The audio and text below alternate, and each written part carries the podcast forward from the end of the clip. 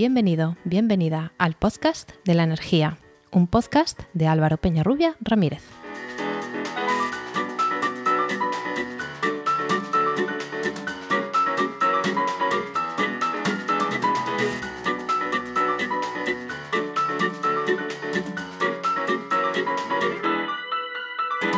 Hola, hola, recibe la bienvenida al capítulo 21 de El Podcast de la Energía, un podcast de Podcastidae, la red de podcasts de ciencia, medio ambiente y naturaleza. Este es el primer programa que hacemos desde el parón que, he hecho para, coger un poco de fuerzas y espero que la espera haya merecido la pena.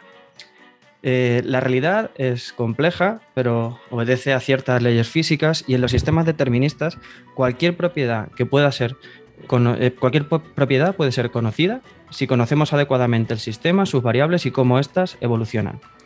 Llevados estos modelos teóricos a la realidad para resolver problemas reales, a veces significa tener sistemas matemáticos que pueden ser complejísimos y llegar a ser inabarcables, sobre todo para sus aplicaciones de ingeniería u otras ramas prácticas de aplicación de la ciencia.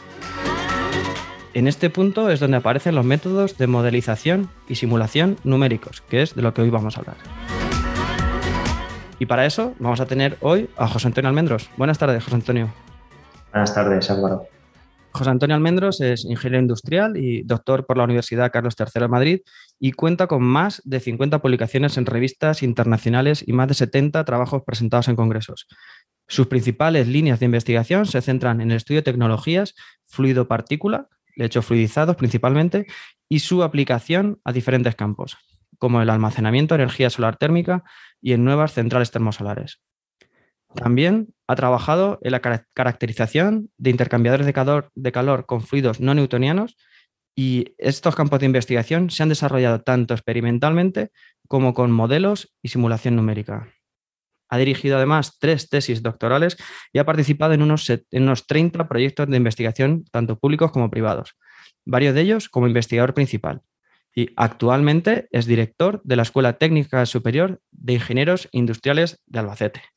Eh, pues te ha dado tiempo a hacer bastantes cosas por lo que hemos hecho en este, en este resumen de, tu biografía. Eh, cuéntanos algo más también aparte de, esto que es la, presentación un poco más quizá académica, sí, eh, de tu trayectoria, de, cómo has llegado hasta aquí y un poquito también, si quieres, de la escuela.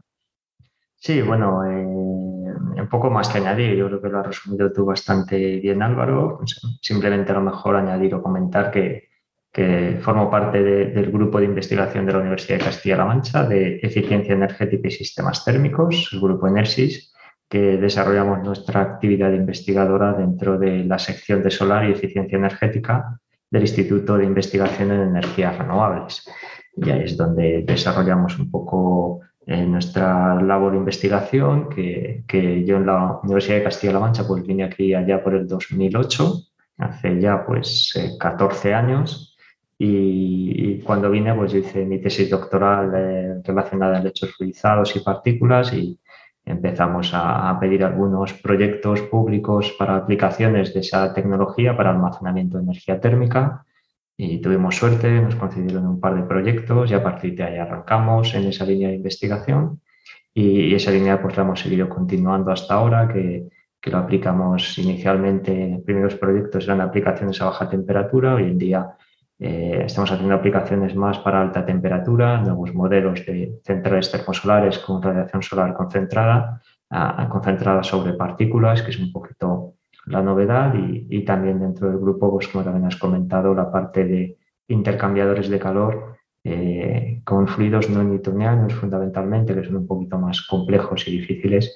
Eh, hemos desarrollado también otra, otra línea de investigación con algún proyecto con empresa privada, eh, donde les hemos desarrollado pues, algunos experimentos y hemos hecho algunas simulaciones numéricas avanzadas también en ese campo. Y, a día de hoy, pues, pues ahí estamos en esas líneas de investigación, tanto eh, por, por, la vertiente y la forma que tienen esas líneas, hay que trabajarlo tanto experimentalmente como numéricamente. Ahora comentaremos dependiendo un poquito de, de lo que quieras eh, obtener de resultados, nivel de detalle, pues cada una de las dos partes tiene tiene su, base y su, necesidad pero de unas cosas experimentales puedes sacar un cierto tipo de información y de los modelos numéricos pues también puedes sacar otro tipo de información y, son útiles para, para, muchas aplicaciones. Esa es mi parte investigadora y en la parte docente, pues como has dicho, pues soy profesor de, la Escuela Técnica Superior de Ingenieros Industriales de Albacete y desde hace un año, pues eh, a la vez soy también el director de la escuela. Y, yo creo que ya no te más tengo, tengo que hablar de mí. Yo creo que ya podemos entrar a, hablar de simulación, como tú quieras. Empezamos a ver. Sí, pues mm, así como introducción, cuéntanos un poco qué son los métodos numéricos.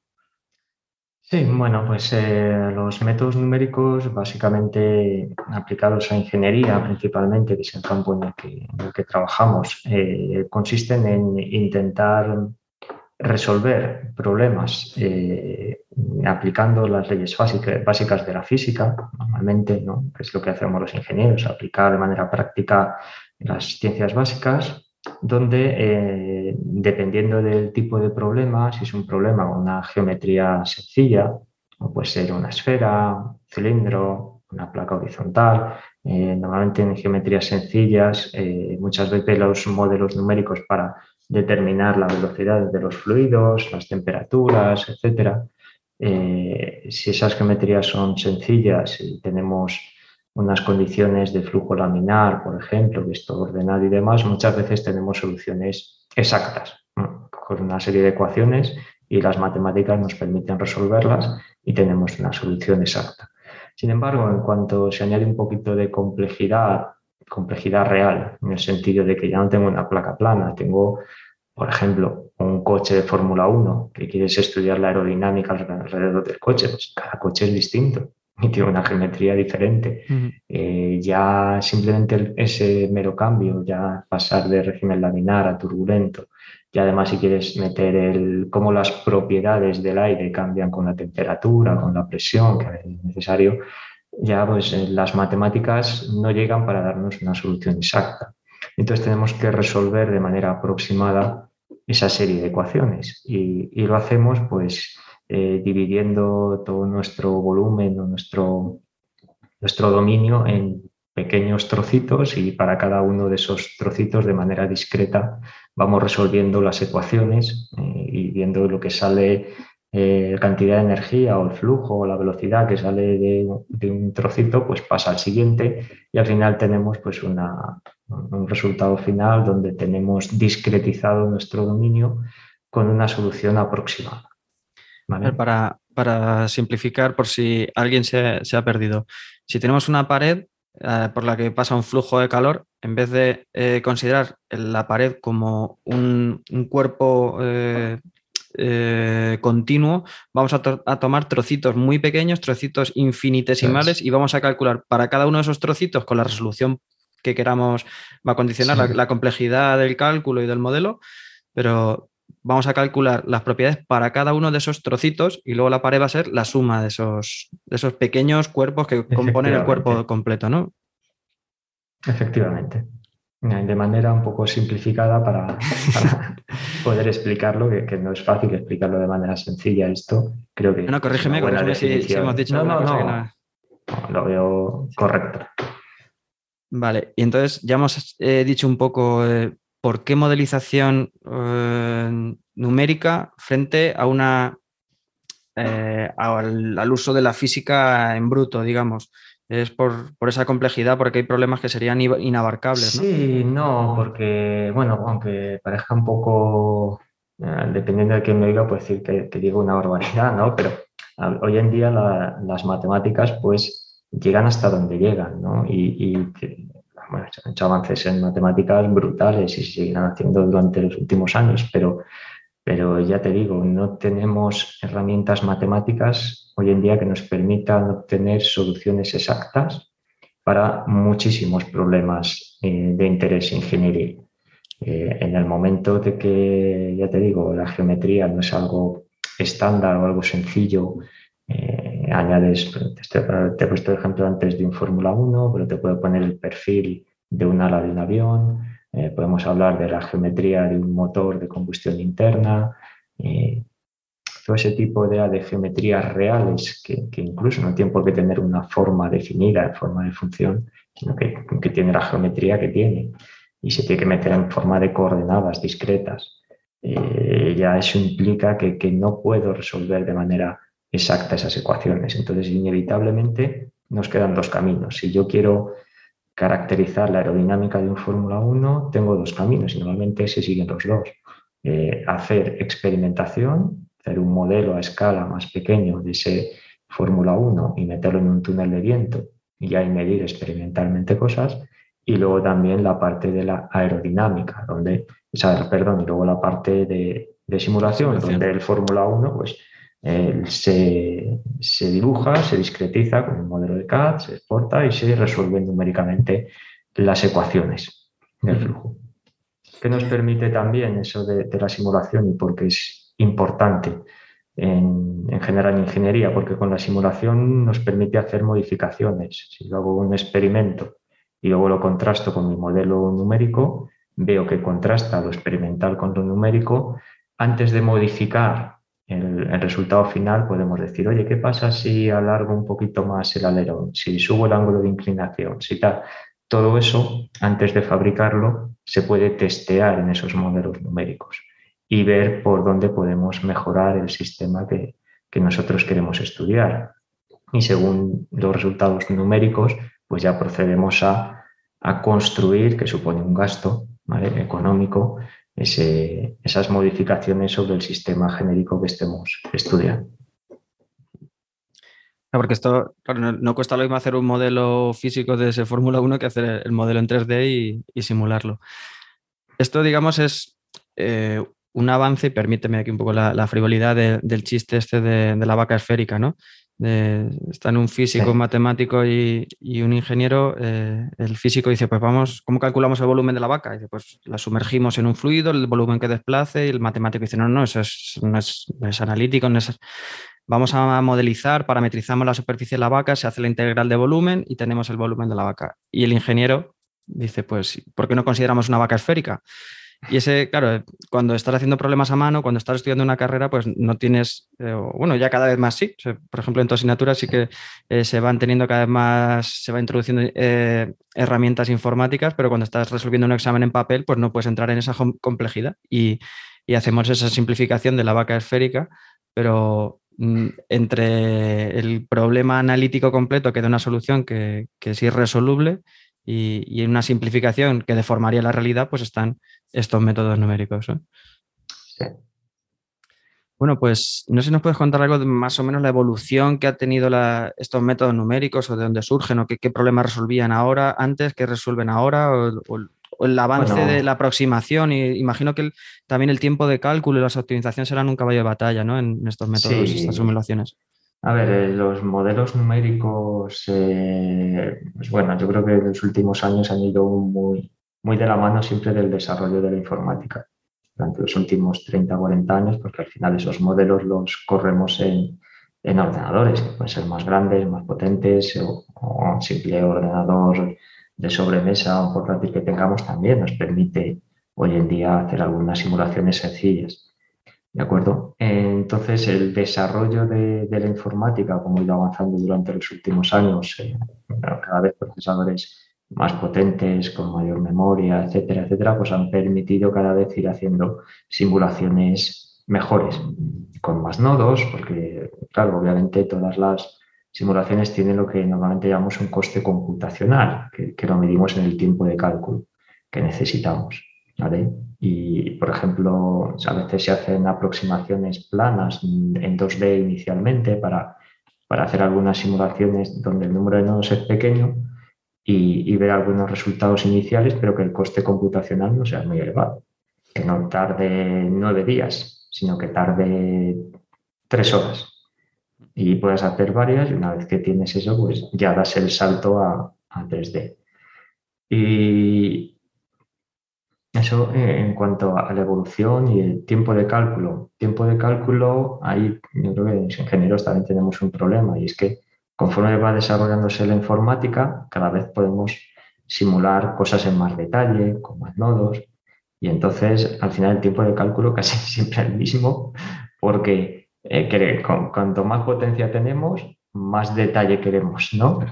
Y al final, eh, aunque realmente comparado con hace 10 años se podría hacer en los tiempos, los simulaciones en tiempos más cortos, pues, pues, al final el tiempo es el mismo. En, la industria en general, ¿cuál es el tiempo estándar eh, eh, que, podemos tener? Lo normal es como máximo que tú puedas lanzar una simulación, por ejemplo, cuando te vas a tu casa después de trabajar y el día siguiente a las 8 de la mañana, a las 9 cuando entres, tengas resultados. ¿no? Es una unidad de medida, ¿no? La de, por, la, por, la, tarde, por la eh, mañana.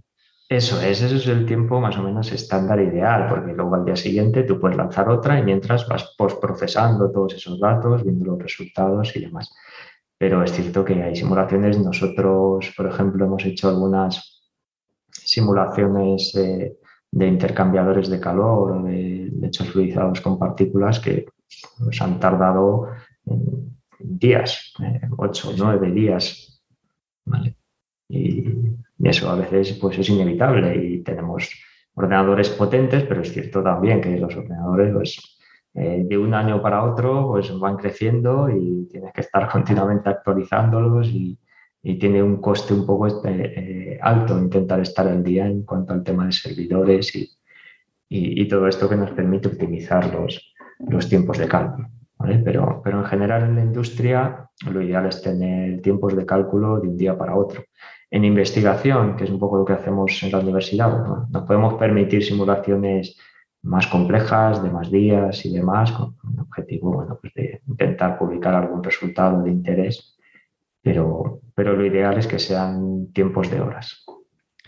Pues ya vamos entrando un poco en el siguiente punto que teníamos planteado, que era eh, estas, estos modelos eh, numéricos, ¿qué desventajas pueden tener? Bueno, si, lo, si lo, comparamos con una solución que no tiene, no tiene solución, perdón, por la redundancia, eh, pues desde luego lo que aporte ya van a ser ventajas, ¿no? Pero cuestiones que digamos que pueden ser suponer algún, algún problema, pues ya me estás hablando de, tiempos de simulación, ¿no? Eh, mm, imagino también que la, aproximación, la, la, exactitud de los resultados, eh, pues será un proceso también iterativo, ¿no? Tendréis que hacer ajustes en el modelo para conseguir el, resultado que se compare con lo, con lo experimental. Sí, efectivamente. Ahí, hay, a ver, no, yendo por partes. Pero el problema que tiene los métodos numéricos, sobre todo esto se lo digo también a, mis estudiantes, hay una, frase también típica que, por ejemplo, los modelos de simulación numérica en, mecánica de fluidos de se conocen como las siglas CFD en inglés, de Computational Fluid Dynamics, y, y mucha gente también los llama Color Fluid Dynamics en el sentido de que al final alguien que no sabe mucho, no entiende mucho de, mecánica de fluidos puede meterse en ese software, eh, mete cuatro parámetros, le das al botón de resolver y tener un resultado muy bonito con muchos colores. Eh, pero eso no quiere decir que esté bien. Entonces hay que tener en cuenta que eh, todos esos resultados que nos dio un ordenador no tenemos por qué darlos por válido, pueden estar mal y pueden estar mal porque hemos elegido un modelo de turbulencia, por ejemplo, que no es el adecuado, o la malla que hemos creado en una zona donde hay mucha variación de temperatura, por ejemplo, tiene que ser mucho más fina. ¿vale? Eso se tiene que ajustar. Normalmente nosotros cuando hacemos algún tipo de simulación en detalle, normalmente corremos por lo menos con tres mallas distintas. Tenemos una malla gruesa, una malla intermedia y una más fina y comparamos el resultado, cómo va evolucionando con, teoría conforme vas disminuyendo el tamaño de la malla, el resultado debe ser más fino. Si tienes una solución analítica o un resultado experimental con el que comparar, lo puedes comparar, pero si no, por lo menos ver que llega un momento que cuando, aunque lo hagas ya más pequeño el tamaño de, de la malla, no mejora el resultado, pero sí que converge más o menos a, a, un mismo resultado y la solución parece coherente. Pero siempre es importante intentar contrastar o comparar el resultado numérico y no darlo per se como válido, porque no tiene por qué. Ese tamaño de malla, volviendo a la analogía anterior, es el trocito de, que hacemos del cuerpo, ¿no? O del, del sistema que estamos analizando. Y has dicho una cosa interesante que es que converja. No sé si os ha pasado o es común en que haciendo más pequeño el detalle te dé un, resultado completamente diferente. Sí, puede pasar. Problema de que, sobre todo en problemas, eh, hemos estudiado a veces transitorios, donde es algo que va evolucionando en el tiempo, es un estacionario, unas condiciones fijas. Si tú disminuyes el, el tamaño de malla, para que ese problema te converja, lo tienes que hacer en un tiempo más corto. Porque imagínate, por poner un ejemplo así muy, sencillo, un, cuadradito o un cubo de, un centímetro de arista. Y por ahí circula un fluido que va a un centímetro por segundo. En un segundo habrá atravesado ese trocito. Y si yo pongo un paso temporal mayor de un segundo, el fluido ha atravesado ese centímetro, esa malla, sin que yo haya calculado nada dentro de él, porque mi mm. paso temporal es más grande. Le tengo que poner un paso temporal más pequeño de un segundo. Si le pongo un tamaño más pequeño de un milímetro, una malla más fina, el paso temporal tiene que ser más pequeño de, eh, para que dé tiempo a calcular por lo menos un paso temporal dentro de esa malla. Y si yo quiero un tiempo, por ejemplo, de un minuto singular, pues lógicamente el coste se dispara porque pongo más, eh, más nodos en la malla, pero también tengo que ir avanzando en el tiempo mucho más despacio. Entonces, te puede ocurrir que pongas una malla más fina, pero que si no disminuyes el paso temporal, eso nos ha pasado, el problema diverja.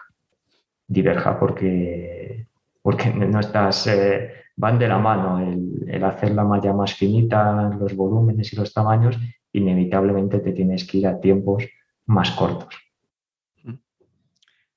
Eh, bueno, para, que se haga una idea la gente también, eh, cuando eh, volviendo a la Fórmula 1, hay veces que parece que las ruedas giran hacia atrás cuando el coche va hacia adelante. Y es porque la frecuencia con la que toma imágenes la cámara produce que la rueda sigue girando a su velocidad, miles de vueltas por, bueno, a las que vaya por, segundo.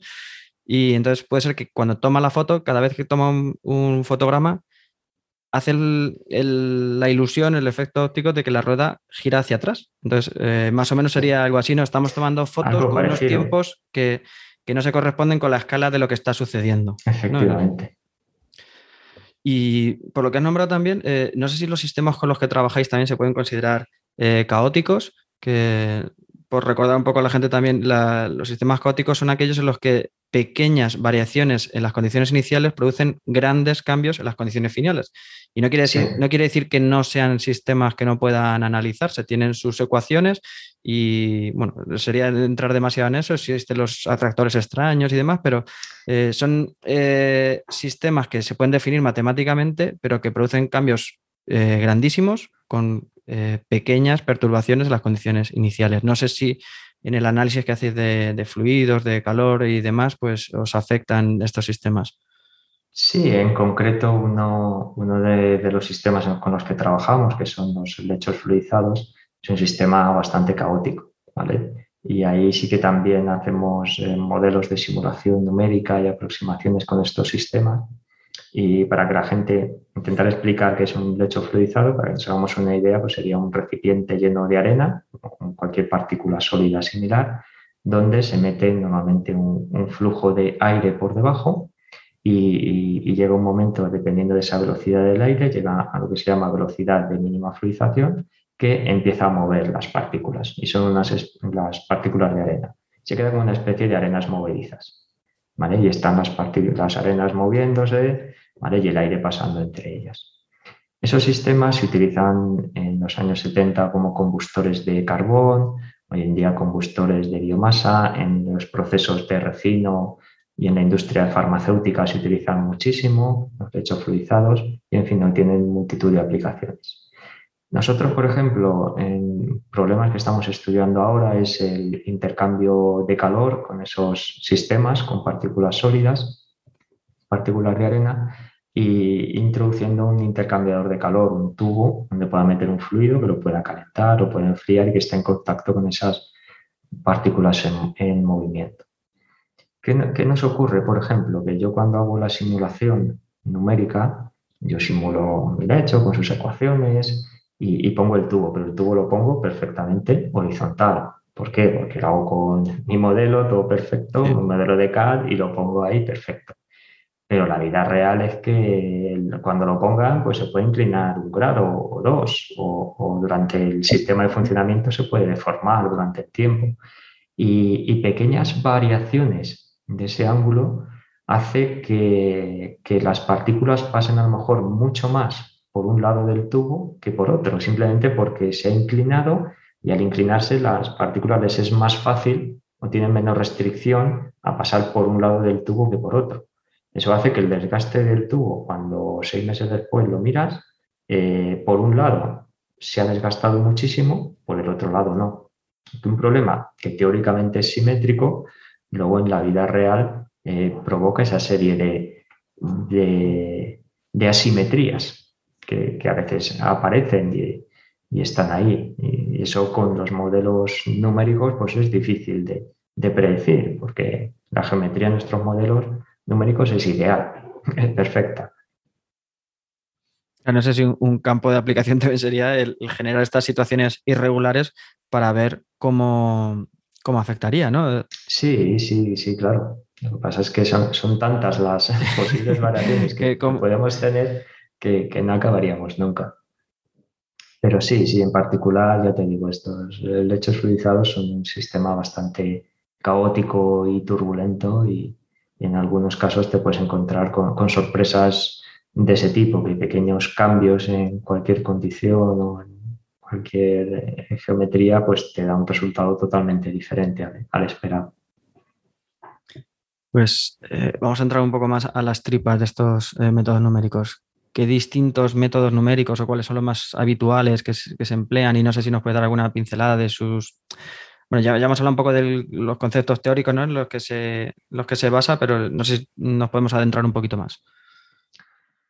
Sí, bueno, eh, básicamente hay diferentes métodos numéricos que, normalmente se, se, basan en cómo aproximamos las, las ecuaciones de la física. Las ecuaciones diferenciales normalmente son en derivadas o derivadas parciales eh, se aproximan de, diferentes formas. Hay lo que se conocen como diferencias finitas, que es un método clásico, eh, donde se aproximan con incrementos finitos esas derivadas.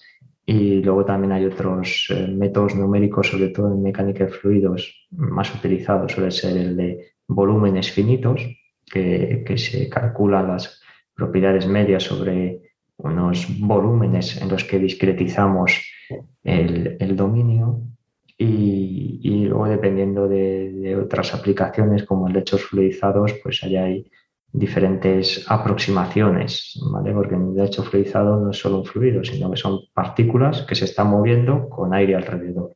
Con lo cual ahí por un lado hay que resolver la, ecuación del movimiento del aire y por otro lado las ecuaciones del movimiento de las partículas y choques entre ellas. Y resolver individualmente todos esos choques entre partículas computacionalmente es inabordable hoy en día, es, mm. un coste elevadísimo. Entonces lo que se hace normalmente es agrupar en, paquetes de, un grupo de partículas que se les da unas propiedades medias, un tamaño similar, y se intenta resolver el movimiento de esos grupos de partículas que se van moviendo de manera más o menos homogénea. Eh, entonces hay diferentes aproximaciones, ya te digo, dependiendo del tipo de problema. Sin entrar mucho en detalle, pero bueno, también dependiendo de cómo sean las ecuaciones que tenemos que resolver, pues unos métodos numéricos pues, son más apropiados que otros y eso, pues bueno, ya basándote en la experiencia y en resultados publicados, pues te hace decantarte por, por unos modelos o por otros. También hay, obviamente, eh, softwares comerciales que, que los hay tanto de pago hoy en día como también software abierto y público que, también se puede utilizar. Y, unos utilizan una serie de ecuaciones, las discretizan de una manera, otros de otra. Pero bueno, hay diferentes opciones que ya te digo que no hay una opción que sea la ideal, sino que, que dependiendo del problema que quieras abordar, lo que quieras estudiar y del nivel de detalle que quieras alcanzar, pues puedes utilizar un, tipo de, discretización de esas ecuaciones de una manera con un método numérico o con otros. Sí, aquí te iba a preguntar que, como has dicho que no hay ninguna perfecta, que no sé si pasa como en otros campos, que la gente, hay fans de, uno de los software y otros de otros, y, hay el bando de el mío es, este es el mejor. Y... Sí, sí, sí. Ah, habitualmente eso suele pasar. Sobre, más que nada también sobre todo están los fans de, los que son software comerciales y los que son más de software libre. Eh, también, depende, normalmente los, el software libre tiene la, la, ventaja, pero a la vez también el problema de que al ser libre y en abierto, normalmente tú puedes modificar todo, todo el código, puedes mm. entrar en él, puedes ver cómo está todo programado, pero eso también implica que tienes que ser muy especialista en, esos métodos numéricos y tienes que saber mucho de lo que estás haciendo. Sin embargo, los software comerciales eh, suelen tener un entorno, una interfaz con el usuario más amigable, eh, más fácil de entender, más intuitiva a lo mejor para, para explicar, por ejemplo, en el entorno universitario, donde introduces a estudiantes que están empezando a manejar ese tipo de software.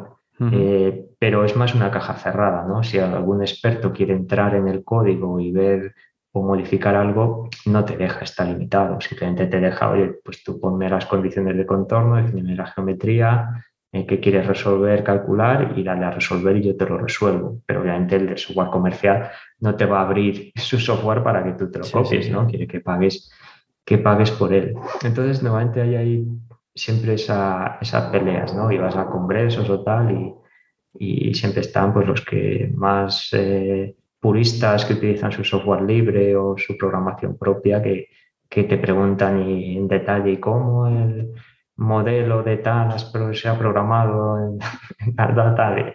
Esto pues, pues no sabe qué contestar. O dice, pues bueno, pues que lo que viene por defecto en el software. Sí, a mí me suena y no tengo ni idea, ¿eh? pero software de cálculo de elementos finitos, ¿no? Para mecánica y demás, o para fluidos, pero la gente ha nombrado también que se programa su propio software. También, sí. Por ejemplo, mecánica, en mecánica de fluidos, OpenFOAM es un software totalmente libre, en abierto, que ha sido programado por diferentes programadores hoy en día y ese está abierto para todo el mundo. Es en mecánica de fluidos hoy en día el programa, el software libre más, más utilizado a nivel mundial. Y ese empezó una persona eh, a desarrollarlo y poco a poco se fueron añadiendo otros que desarrollaron otros módulos, paquetes y demás. Y, y ahí está. Y luego también hay, hay gente que, que, se programa directamente en C o en C o en otros software sus propios códigos para algunos problemas concretos, porque hacer un, software genérico para, para cualquier cosa obviamente es un problema inabordable para una persona, pero sí para algunos casos particulares, para estudiar alguien que es especialista en un campo concreto, sí que hay gente que, que se desarrolla su propio código. Bueno, pues eh, también si quieres podemos eh, introducirnos un poco más en el desarrollo de los proyectos que, habéis tratado en la Universidad de Castilla-La Mancha o en el Instituto de Energías Renovables, tanto en la temática o si quieres contarnos también cómo, surgen los, proyectos, cómo se desarrollan, cómo van teniendo también continuidad en el tiempo. Sí, bueno, pues eh, ahí hemos trabajado en diferentes líneas de investigación. Una, por ejemplo, muy interesante en la que hemos trabajado es en la parte de intercambiadores de calor, donde hace pues, unos años una empresa fabricante de, intercambiadores de calor de, nuestra región, de Castilla-La Mancha, bueno, se puso en contacto con nosotros para intentar eh, inicialmente desarrollar eh, una instalación experimental que finalmente construimos para eh, chequear o testear pues, el programa que ellos usaban fundamentalmente porque usan un tipo de intercambiadores donde los tubos tienen la superficie corrugada. No, son mm. tubos lisos, sino que tienen cierta ondulación y esa ondulación lo que hace en el fluido es promover eh, una mayor turbulencia, un mayor mezclado y eso al final pues, genera pues, una mayor transferencia de calor que es lo que se busca en ese tipo de, de intercambiadores. Y ahí la geometría es complicada, eh, pero además es que normalmente tienen una aplicación muy concreta esos intercambiadores que son fluidos de la industria de la alimentación. Bueno, de industria de alimentación, pues pueden ser, a modo de ejemplo, eh, nuevos tipos de cerveza, eh, potitos, natillas con trocitos sólidos, yogures más espesos, más lisos. esos fluidos no son fáciles, ¿no? Efectivamente, son fluidos que normalmente estos fabricantes de intercambiadores, pues una gran multinacional de la alimentación dice, oye, necesito un tren de intercambiadores para este producto que quiero que entre a 20 grados y tiene que salir a 50 con estos caudales. Y, y, el que oferta esta empresa tiene que ofertar, oye, pues yo te lo fabrico y me cuesta tanto. Pero a ellos no les dan las propiedades del fluido, porque obviamente es secreto industrial de que lo fabrica y lo único que le dicen es, oye, yo te doy, si quieres probarlo, yo te doy un kilo, 10 kilos, lo que necesites y tú lo pruebas. ¿Qué hacemos en la instalación? Pues eh, nos daban los fluidos o, fluidos parecidos y nosotros los ensayábamos experimentalmente. ¿De acuerdo? Porque es la, única vía. Y lo que pasa es que experimentalmente en ese banco de intercambiadores que tenemos, que es prácticamente sin industrial, mides los caudales que entran, eh, el que sale que es el mismo y la temperatura de entrada y de salida. Pero no tenemos eh, la capacidad de ver en detalle qué está ocurriendo en el interior del tubo. Ahí es cuando, por ejemplo, los modelos de simulación numérica nos ayudan bastante. Eh, en el sentido de intentar optimizar o mejorar, eh, por ejemplo, esa ondulación que, que, el fabricante tiene en el tubo, pues se puede hacer más espaciada o menos, o de mayor profundidad o menos, y eso afecta al, al, resultado final. Pero para ver en detalle qué ocurre, pues, pues tenemos que simular numéricamente, porque ya numéricamente sí que puedo luego ver concretamente justo debajo de la corrugación si el fluido pasa bien, si pasa mal, si, si mejoran unas cosas u otras. Y eso pues añade ya un segundo paso donde eh, primero con los resultados experimentales que tenemos podemos contrastar el modelo numérico y una vez que está contrastado intentar optimizarlo o mejorarlo ese intercambiador diciendo pues vamos a hacerlo de la ondulación de más profundidad o con un paso más grande, más pequeño. Allá hay diferentes opciones hemos hablado antes, he nombrado también que será un proceso iterativo, ¿no? No sé si os pasa también a veces que tengáis un sistema muy complejo que, a priori el, modelo es difícil de, iniciarlo y hagáis una especie de ingeniería inversa en base al, experimento físico, al práctico, eh, volver hacia atrás y crear el modelo después, no, no partir puramente, solamente de las, de las ecuaciones analíticas, sino que os baséis mucho en, el resultado final de la experimentación. Sí, sí, sí, sí, obviamente nos tenemos que basar dependiendo, sobre todo en casos como este, que no tienes mucha información. Es más, muchas veces hay, por ejemplo, la, viscosidad de algunas propiedades de los fluidos, obviamente hay, que meterlas en, el, en, ese modelo numérico y algunas pues las podemos medir nosotros, como la viscosidad, que es problema importante en esos eh, en este tipo de fluidos de la industria de la alimentación, porque muchos de ellos son fluidos que llamamos no newtonianos, que se comportan de manera diferente a los fluidos newtonianos, que son los habituales, el agua y demás, donde en fluido newtoniano, pues los esfuerzos o, la fricción, esfuerzos cortantes que aparecen, son proporcionales a las variaciones de velocidad que tengo.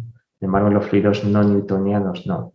Y saber cómo varían esos esfuerzos con los cambios de la velocidad es importante porque se lo tenemos que meter al software, a, nuestro modelo numérico y tenemos que decir, oye, eh, estas fuerzas que van a aparecer, este rozamiento con la pared, eh, se ve afectado con la velocidad, con las variaciones de velocidad de esta forma.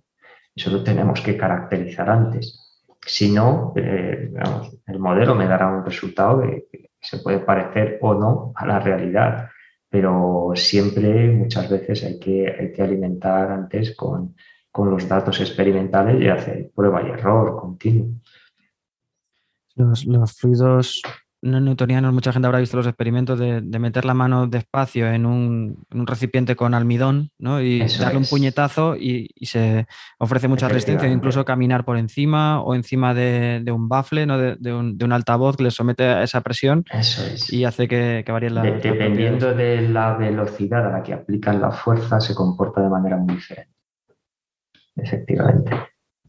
Pues se va complicando la cosa, ¿eh? Sí, sí, sí, sí, Y hay, y hay casos, ya te digo, pues eso, el almidón o tal, pues algunos son más o menos conocidos o están tabulados sus propiedades, pero, pero en la industria de la alimentación, pues claro, todas las empresas tienen su propio secreto industrial y no te van a dar la composición química de las nuevas natillas que van a sacar en el mercado, que es su secreto industrial. Entonces, como mucho te dan una muestra y tú pues mide las propiedades que consideres y ya está, y ya te apañas tú para, para dar esa oferta, ese intercambiador que, les quieres vender.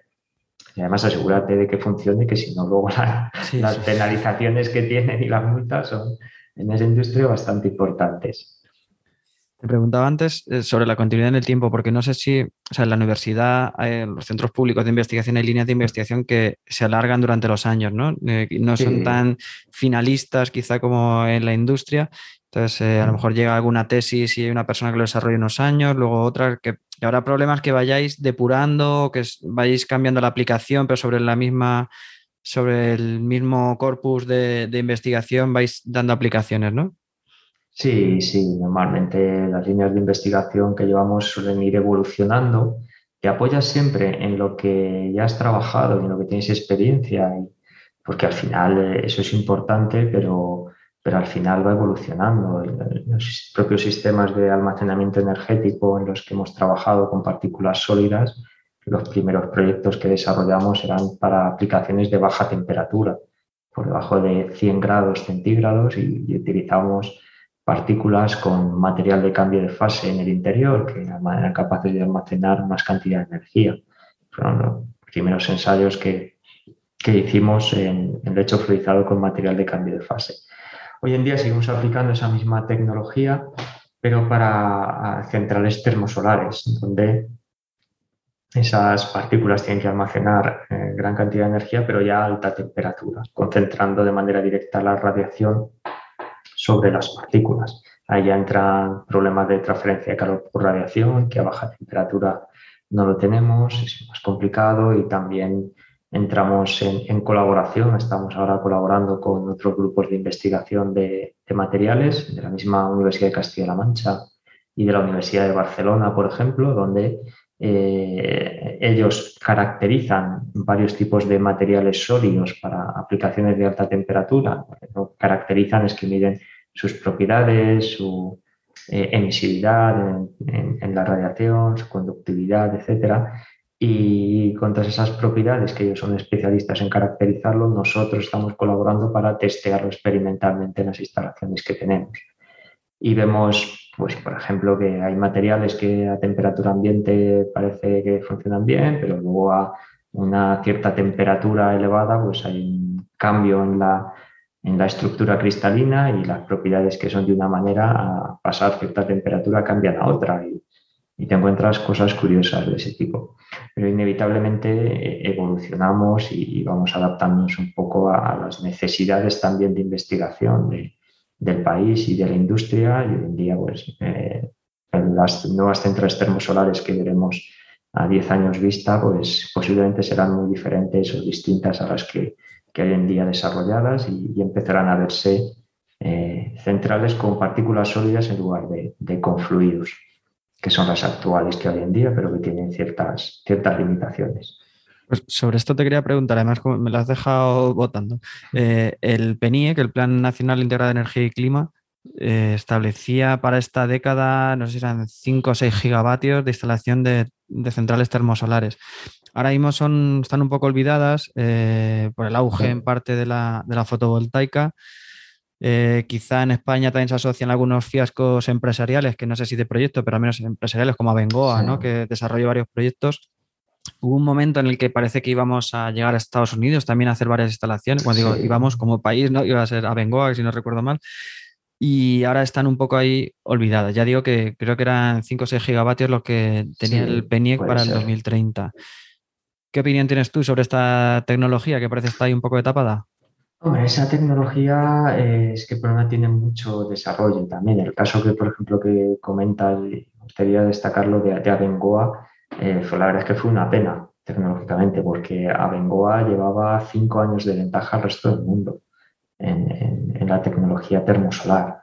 Con diferencia, era la industria puntera en todo el mundo, pero bueno, pues avatares de, de la vida y demás, es cierto que económicamente quebró, se quedó atrás y, es una pena porque era una, una, una, industria muy potente y que iba, era número uno en el mundo y era íntegramente española. En cuanto a las centrales termosolares, obviamente hoy en día está más a corto plazo, más en auge la fotovoltaica, porque es una fotovoltaica es una tecnología bastante sencilla en el sentido de que colocar un panel fotovoltaico, conectarlo a la red, pues es más o menos simple, sencillo, aunque su rendimiento sea relativamente bajo todavía hoy en día, aunque cada vez salen paneles con mayores rendimientos. Las centrales termosolares ya se están desarrollando mucho, están en España hay, en China, en otros países, en Estados Unidos, pero la tecnología actual que tenemos con, con fluidos tiene una limitación importante y es que la temperatura máxima de operación que pueden llegar está muy limitada. Hoy en día está en torno a unos 565 grados centígrados. Si superamos esa temperatura con los fluidos, el fluido se degrada, eh, y aparecen problemas de corrosión en las tuberías, se descompone, ¿vale? No, no podemos ah, subir más temperatura. Para subir más temperatura implica irnos a almacenamiento en partículas sólidas. Y aumentar la temperatura implica aumentar la eficiencia del sistema, que, hoy en día, si no puedes subir de esa temperatura, eh, tu rendimiento máximo está muy limitado. Necesitamos dar un salto potencialmente ahí y un salto en eh, la capacidad de almacenamiento. Aunque las centrales termosolares obviamente tienen el problema de que pueden generar mucha potencia, pueden ser muy buenas, pero mientras haya sol. Entonces tienen que tener una capacidad de almacenamiento para almacenar gran cantidad de energía eh, y poder seguir funcionando y operando si pasa una nube o durante ciertas horas durante la noche que no haya sol. Y normalmente se diseñan hoy en día para una capacidad de almacenamiento de entre 6 8 horas eh, de almacenamiento. Bueno, y, también aporta tener un, generador térmico, ¿no? Como el de, bueno, un generador eléctrico rodante, ¿no? Eh, aporta esa estabilidad a la red también para la frecuencia que aportan otras centrales que se supone que queremos quitar, las de gas, las de carbón.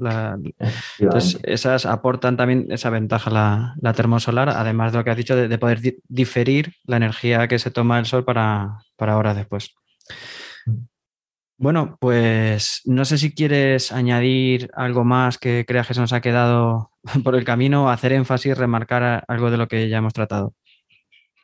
No, poco más, poco más que añadir. Darte las gracias a ti, Álvaro, por darme la oportunidad de, hablar de estos temas en público, creo que pueden ser muy interesantes. Y, nada, animar a, aquellos oyentes jóvenes eh, que tengan inquietud por, todas estas cosas, que se animen a estudiar y cualquier, cualquiera de las ramas de la ingeniería industrial, que, seguro que, que disfrutarán de ella.